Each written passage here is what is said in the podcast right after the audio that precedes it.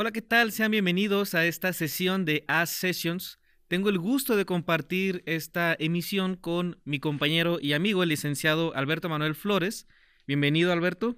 Gracias. Y vamos a tratar hoy el tema de cómo el dictamen se vio afectado por esta pandemia que eh, pues mermó la, la actividad tanto de los maestros como de los aspirantes y nos obligó a, a, revolucionar nuestra manera de estudiar y nuestra manera de dar clase. Bienvenido Alberto, ¿cómo estás? Bien, gracias Leo, gracias por la invitación. Muy bien Alberto, este, pues bueno, habíamos estado eh, platicando en, en, ocasiones anteriores de las complejidades que hemos tenido tanto nosotros los maestros, porque nosotros lo vimos desde esta parte, pero ¿qué consideras tú que a los aspirantes en general les afectó eh, la pandemia? Porque vimos que los puntajes en la mayoría de las carreras eh, tendieron a bajar, gente que no asistió, etcétera. ¿Qué opinas mm. tú de, de, esto? Pues definitivamente, este, en este lugar que nosotros compartimos de trabajo, tú sabes que tenemos muchos profesionales, tenemos ingenieros, tenemos filósofos, tenemos antropólogos.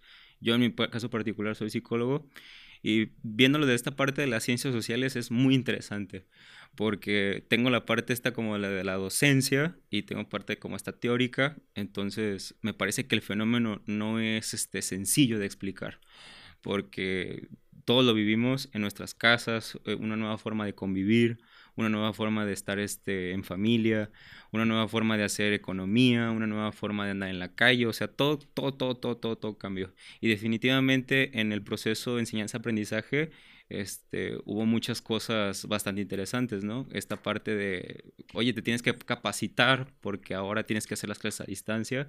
Y, y algo de bonito de esto, no sé, tengo por ejemplo un amigo que está en Francia y me dijo que ya se acabó la pandemia hace como dos meses, ¿no?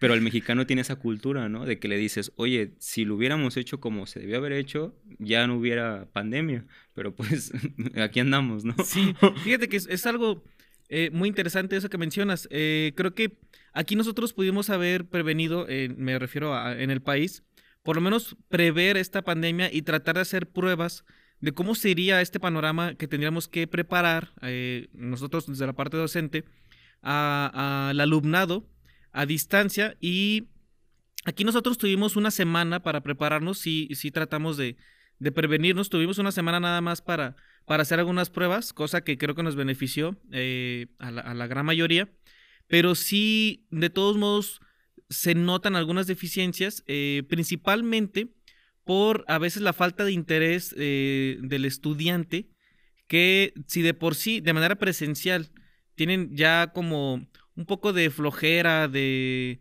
de desinterés eh, en esto, pues ahora eh, de manera a distancia, desde casa, con las comodidades y las, las cosas que los pueden entretener, pues sí es más difícil mantener la, la atención de, del estudiante.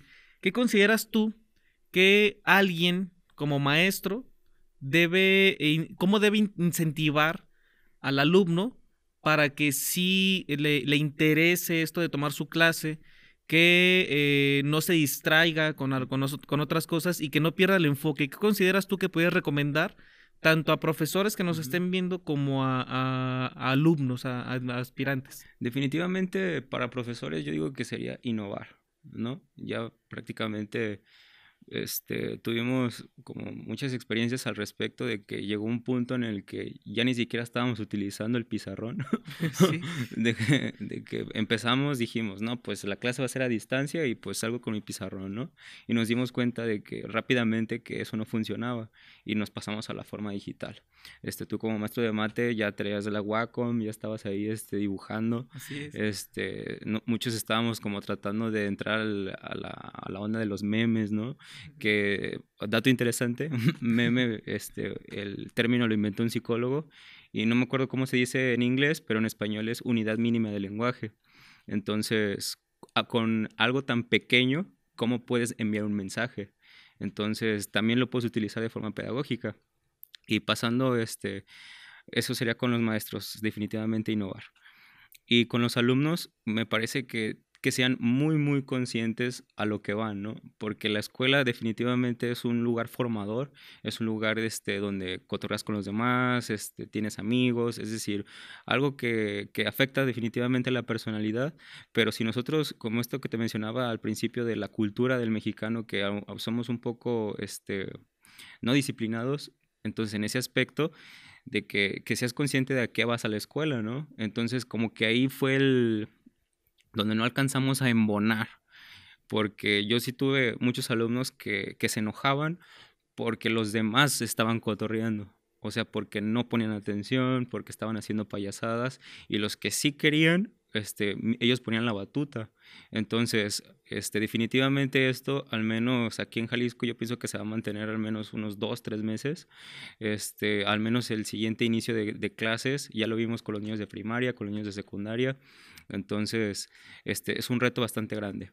Y a los niños yo les diría eso, de que sean conscientes a qué es a lo que van, de que, ok, esto ya es así, es la nueva normalidad, pero te tienes que adaptar. Este, a lo largo de la historia, desde miles de años que tiene la humanidad, siempre la adaptación y las nuevas formas de hacer las cosas es muy importante.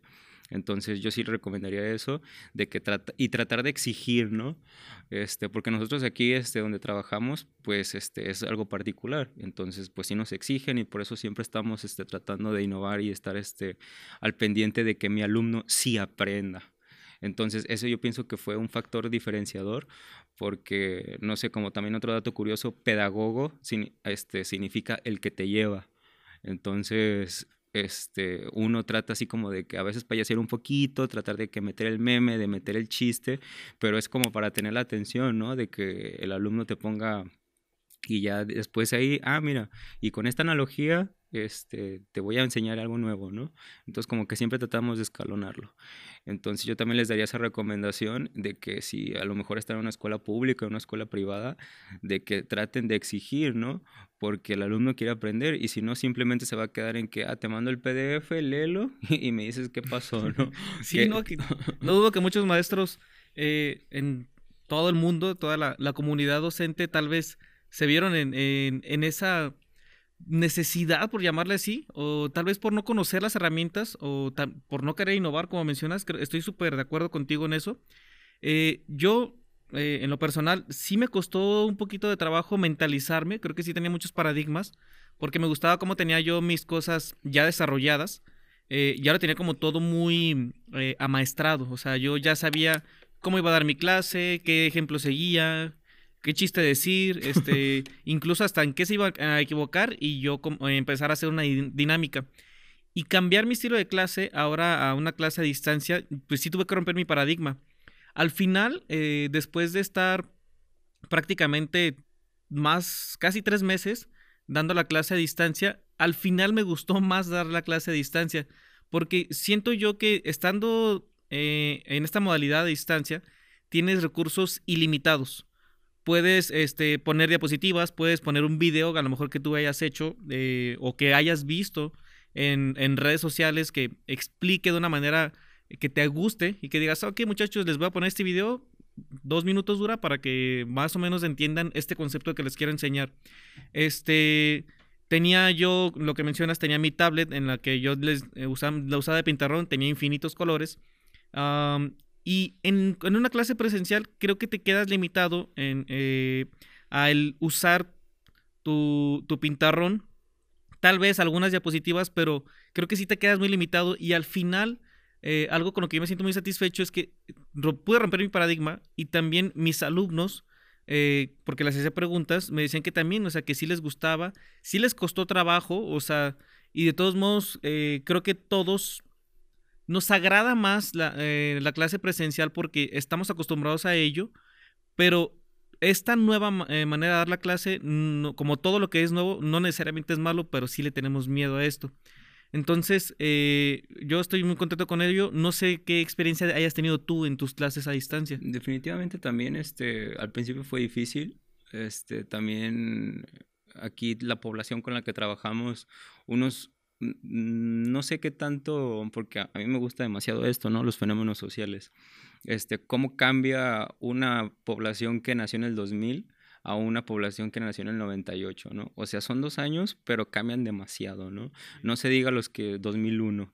Entonces, por ejemplo, yo te podría decir una experiencia así como los 2001 es así como, profe reacciona a que la sacaste mal. Ah. y, y, y, se sienten como en, un, este, en un, en un videogame, ¿no? Entonces, no es tan raro tomar la clase así. A lo mejor por ahí habría la, valdría la pena analizar qué tanto sí aprende el muchacho, pero para ellos ya no es tan raro. Entonces, esta parte que cuando estás en clase y los estás viendo, luego, luego le puedes llamar la atención, ¿no? Porque eso también es parte de, de que quieres que te entiendan, porque dudas y todos nunca tienen dudas, ¿no?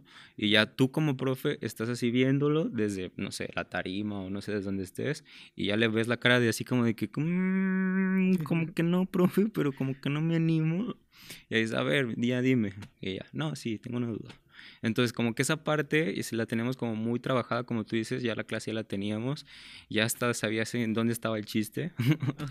y en la tarde así ya, ya estaba todo hecho. Y aquí, este, pues sí, esa parte diferenciadora, ¿no?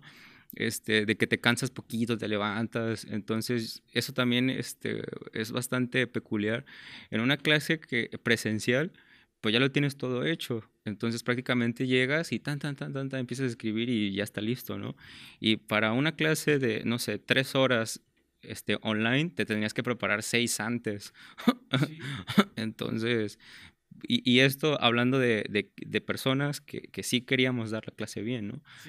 Entonces, pero pues no sé si algunos otros, otros docentes de que no, no quisieron o no, no pudieron o no, no tuvieron ese compromiso, pues simplemente fue de que pues vamos a darle, ¿no? Y a ver hasta dónde tope.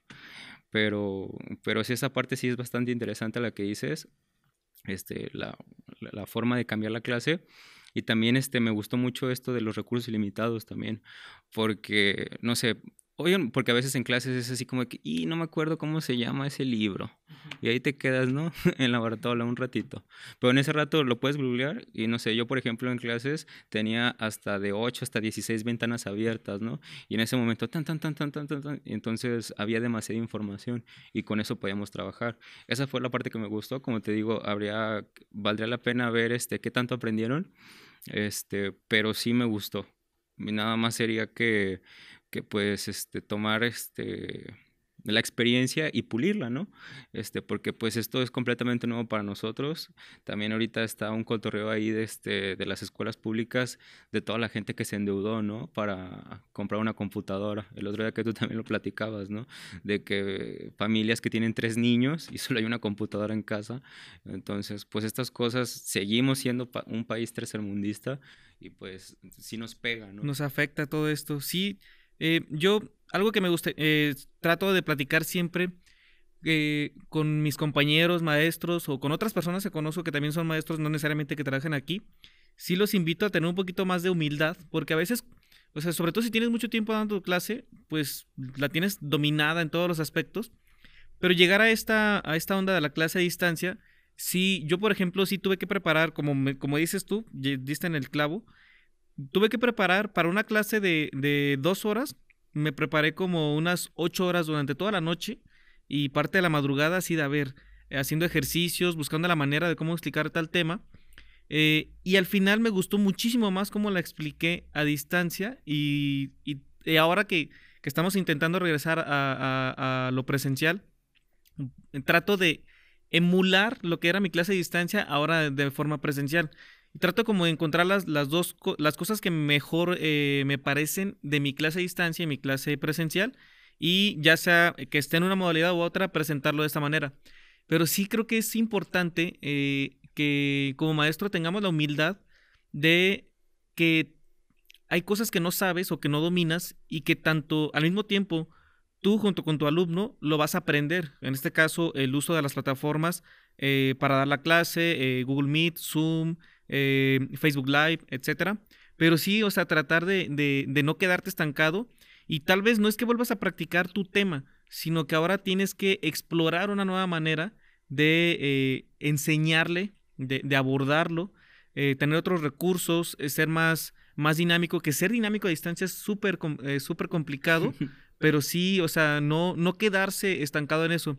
Y eso es algo que admiro mucho de todos mis compañeros, admiro mucho de ti, que no te quedaste eh, nada más con que, ah, voy a presentar eh, mi librito ahí, este, pónganse a leer y te les explico, ¿no? O sea, buscaste mm, diferentes maneras de este, incentivar a tus alumnos, de mantener la atención, que siempre te has eh, caracterizado por ser un maestro muy dinámico, que tus alumnos están súper atentos, y eso es algo que el alumno, que es el que más, lo que más nos importa, o sea, lo agradece, lo atesora y sabe usarlo a, su favor, que, y, y, pues se notan los resultados.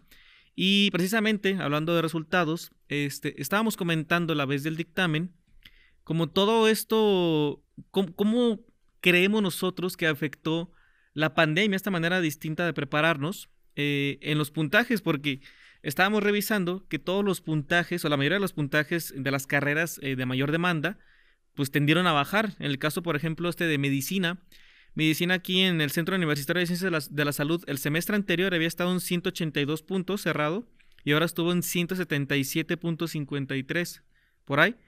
Y sí es como, o sea, bajó prácticamente 5 puntos. Y eh, pues ahí analizamos algunas de las cosas. ¿Qué consideras tú que puede afectar o que puede haber afectado eh, en este dictamen para que hubiera este decremento en los puntajes mínimos de las carreras? Pues primero esta parte que te digo de que pues el alumno como que le dio un poco de flojera, ¿no? Sí. Este, por ahí, este, navegando en Facebook, había muchas publicaciones de quién definitivamente ya no va a hacer el examen, ¿no? Y muchos le ponían like y jaja y así muchos comentarios, pero ahí ya tú ya más o menos vas dando una idea, ¿no? De que, cómo, que, cuál es el pensamiento que va permeando en cierta población. Y, y ese sería una, ¿no? La otra es de que muchos no hicieron examen, entonces hay que recordar que el puntaje mínimo se saca de, de todos los que hacen examen y este, se saca eh, la estadística, el promedio. Entonces, como ya no hubo, este, creo que el, el semestre en el que mencionas que fueron 182, fueron casi 5.000 aspirantes, ¿no? A medicina. A medicina. Entonces, e, e, este, por eso aumenta tanto. Y en este caso, pues como no hicieron examen, de que pues de plano ya dijeron, ah, pues me voy a esperar, ¿no? Este, voy a, vivir de mis rentas. Entonces, porque muchos alumnos hicieron eso, ¿sabes qué? Ya no voy a estudiar este semestre, este año lo perdí y para que siga, ¿no? Este, muchos de hecho también no sé si la este, las escuelas los vayan a dejar este, hacerlo, de ingresar y pedir licencia también es lo que están haciendo, este, porque eso también sería un factor este, importante este, ¿qué más pudo haber afectado? Mm, pues el, el, rendimiento, ¿no? Porque esa parte también este, me gustaría, no sé cómo abordarla, porque mm, lo que mencionamos hace rato de que el alumno sea consciente de que es a lo que va a la escuela, pues va a estudiar, pero sí es muy importante como el otro, ¿no? Entonces, por ejemplo, si estabas tú solo en tu casa y tratar de, porque muchos hacían sus grupos de WhatsApp, estaban cotorreando para seguir como esta parte humana de las cosas, porque a veces este, nosotros tuvimos como el periodo que mencionas de una semana y pues todos estaban encerrados, ¿no? Y ya cuando empezaste a trabajar, todos eran así como que, ay, otro humano. Porque estaban encerrados en sus casas, o sea, y, y como son chavos, son, son, adolescentes, están acostumbrados a siempre estar este, en el relajo, ¿no? Y, y, esa parte es muy importante y nosotros como docentes la tomamos y la tratamos de, de enfocar algo bueno. ¿A qué es a lo que me refiero? A la exigencia y a la competencia, ¿no? De que estás viendo fulanito de que, ay, mira, ya, ya sabe hacer este problema y yo no déjame, me le pego a ver qué le aprendo. O, o mira, aquel este está medio menso, ¿no? este, me motiva a mí para, no estoy tan mal, ¿no? Y, entonces en, ese, en esa dinámica que hay en un salón de clases, también hay, hay aprendizaje. Este, y también sería otro factor. Este, ¿qué más podría ser este que hubiera afectado? Este, no sé, no sé qué tanto, pero definitivamente también la familia Así, este, ¿qué, ¿qué, les dijeron sus papás? Así de que sigue echando ganas o ya de plano tíralo todo al traste o qué estás haciendo, este, ve tu, ponte a hacer tu tarea, ¿no? Este, y también muy importante, este, hay alumnos que sí querían estudiar, pero no sé si te pasó, a mí me pasó de que no podían porque estaba el relajo de la casa. Sí. Entonces, y, y eso en un punto estuvo bastante interesante porque el alumno, mamá, es que quiero estudiar, ¿no? Y la mamá, pues yo estoy en mi casa. o sea, te ponías ahí como una dinámica familiar medio, medio rara. Ya este, dependiendo también este, la, la clase social, por así decirlo, Este, hay alumnos que sí tenían su estudio y todo, los veías así en el fondo y decías, no manches, está más chido que mi casa. sí, se veía más profesional que, nosotros. Sí, yo tenía, yo tuve los problemas que estaba dando mi clase y se escuchaba eh, el carretón de la basura o se escuchaba después el que pasaba vendiendo tamales, porque me tocaba dar clase prácticamente todo el día. El del gas y luego eh, allá por mi, por mi colonia pasan eh, prácticamente todos los días eh, bueno, se juntan el mismo día que pasan, dos, son dos veces a la semana, eh, todas las distintas marcas que reparten agua en garrafones. Entonces era como un rato que estuviera gritando eh, tal agua y luego llegaba el otro señor y luego hay como cuatro personas que venden tamales. Le mande el niño. sí, no, y, y, luego que el de, ajá, o sea, un buen de, de, gente que pasaba así en, en, ese desorden y si era como, ah, muchachos, disculpen, ya, tenía una alumna, este, no voy a quemarla, pero bueno, voy a decir su nombre, Daniela Luna, que eh, fue admitida, eh, tenía a un vecino que tenía un gallo. Entonces, de la nada estábamos en la clase y se escuchaba el gallo y era como, ¿qué onda? O sea, ¿dónde vives? No, pues sí, yo pensaba que a lo mejor era foránea y estaba como cerca de, de, algo así. Y dice, no, estoy aquí en, en Huentitán. Y, ¿qué onda? Y, oh, es que tengo un, un, vecino que tiene animales y, y, el gallo le gusta cantar como cada hora y era como... O sea, son, son distintos factores, ¿no? Eh, que igual hicieron un poquito más enriquecedora esta experiencia de, de, la clase a distancia. Eh, retomando lo que estabas platicando ahorita de, de las cosas que afectaron, platicábamos eh, que una de las cosas que definitivamente tuvieron que ver con la baja de los puntajes es la cantidad de personas que no se presentaron a hacer su examen. Estábamos viendo las estadísticas que la misma UDG daba y eran un poco más de 5.500 personas, 5.500 aspirantes que no se presentaron a hacer su examen eh, por distintas razones, ya sea por miedo a, contagiarse de, COVID.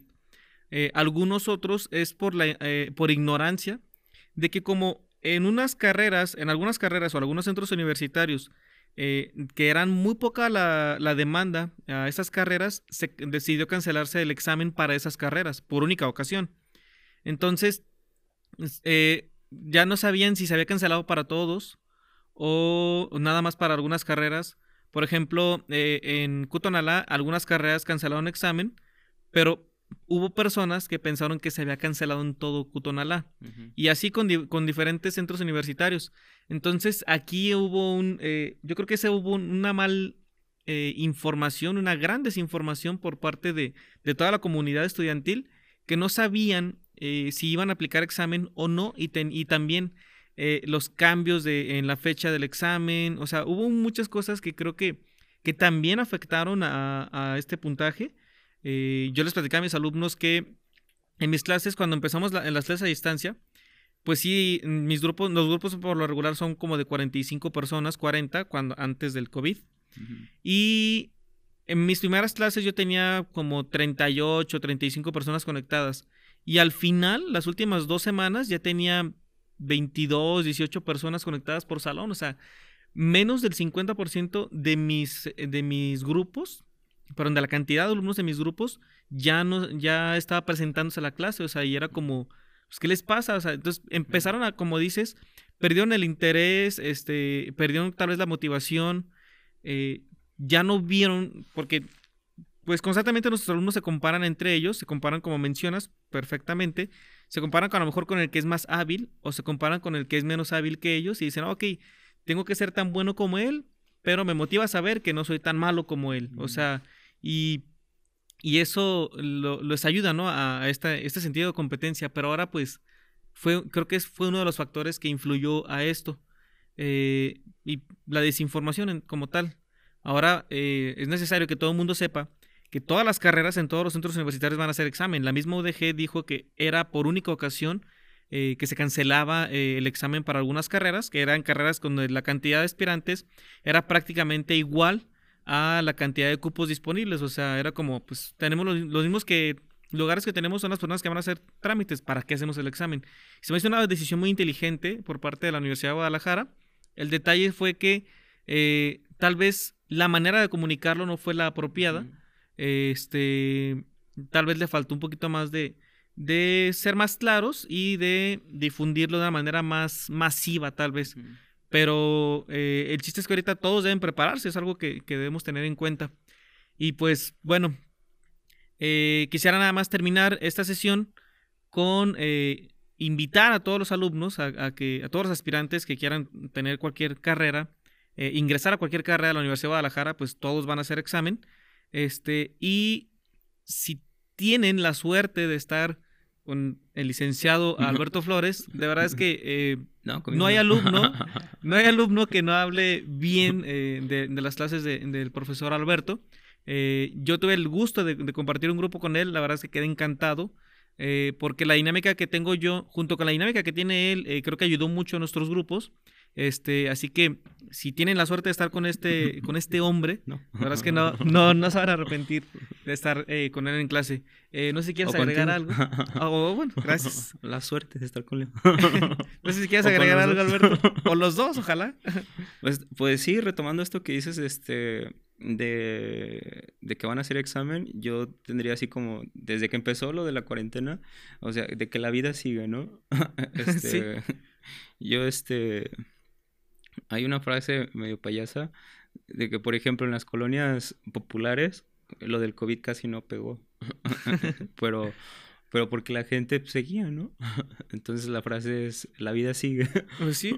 Entonces, definitivamente, como lo mencionas, retomándolo específicamente lo que es nuestro objetivo, que sea el examen, en algún punto van a tener que volver a estudiar, o en algún punto van a tener que decidir si van a trabajar, o en algún punto, o sea, esto se va a acabar y vamos a seguir adelante, ¿no?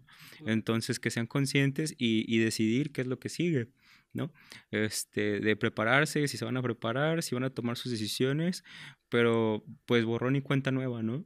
Este, y también muy interesante esta parte, porque yo pienso que, que esta pandemia, este, mm, ¿cómo podría decirlo? Este, demostró o, o sacó a flote muchas cosas que nosotros vimos, pero que valdría la pena que se queden, ¿no? Por ejemplo, ¿a qué es a lo que me refiero? En la familia. Ah, ese es mi papá. sí, sí, sí. Lo ah, por fin lo conozco. Este, ya paso tiempo con él, ¿no? Por así decirlo. Este, o en la escuela, ¿no? De que, ay, mira, sí me gustaba ir. sí, o sea, valoras, ¿no? sí, comienzas a valorar muchas cosas. Entonces, eso tomarlo para decisiones futuras, ¿no? Este, en instituciones, ¿no? Esto que mencionas específicamente, este, como, no meternos tanto en esos temas, pero es Benemérita Universidad de Guadalajara, ¿no? Entonces, esta parte de Benemérita no es de gratis. O sea, tú como Benemérita Universidad te ganaste ese, ese nombre porque es, eres parte esencial de la sociedad. Y esta parte que mencionas de que la UDG siempre ha tenido ese problema de comunicación, no sé por qué, de, este, de que solamente manda por correo y a veces es muy confuso, te llama, eh, llamas y no te contestan. Entonces, este, como que esas, esas, todo esto lo que nos enseñó la pandemia, tratar de aprender y, y tratar de mejorarlo, ¿no? Este, entonces a mí me gustaría también eso, invitarlos a que se preparen y que sean conscientes, porque muchos alumnos que ya tuvimos que sí quedaron es ahora vas a ser un profesional del nuevo mundo, ¿no? Del mundo después de la pandemia. Este, y, y que innoven y que estén preparados para que a lo que nosotros nos pasó esto y que no estuvimos preparados, que a lo mejor a ellos no les sorprendan en el futuro, ¿no? De que siempre sean conscientes de que este tipo de cosas puede pasar y que pues seguir adelante, seguir haciendo las cosas bonitas. Muy bien, pues eh, dicen los científicos que eh, una muestra de la evolución, la principal muestra de alguien, de una especie que está evolucionando, es la adaptación. Y creo que nosotros, en general, toda la comunidad este, estudiantil, docentes y, y alumnos, creo que nos adaptamos muy bien a esto. Seguimos todavía en el proceso de adaptación, que es largo, pero eso demuestra que estamos en conjunto evolucionando eh, como, como especie, cosa que me tiene orgulloso de nuestra humanidad. Alberto, te agradezco muchísimo este espacio, este, te admiro mucho, un excelente amigo mío, y agradezco mucho a todos ustedes por estarnos escuchando y viendo. Les envío un gran saludo a todos ustedes y pues bueno, si quieren dejar algún comentario los esperamos por si quieren tener algo, algo más de eh, información, alguna duda que quieren tener, que los podamos estar atendiendo o si quieren algún contenido en específico de esto. Pues bueno, muchas gracias a todos ustedes por eh, vernos. ¿Cómo superar a su ex? Nos puede dar una gran eh, tutoría este hombre. Y pues bueno, agradezco a todos ustedes este tiempo y nos estamos viendo después. Muchas gracias, que tengan un buen día. Bye.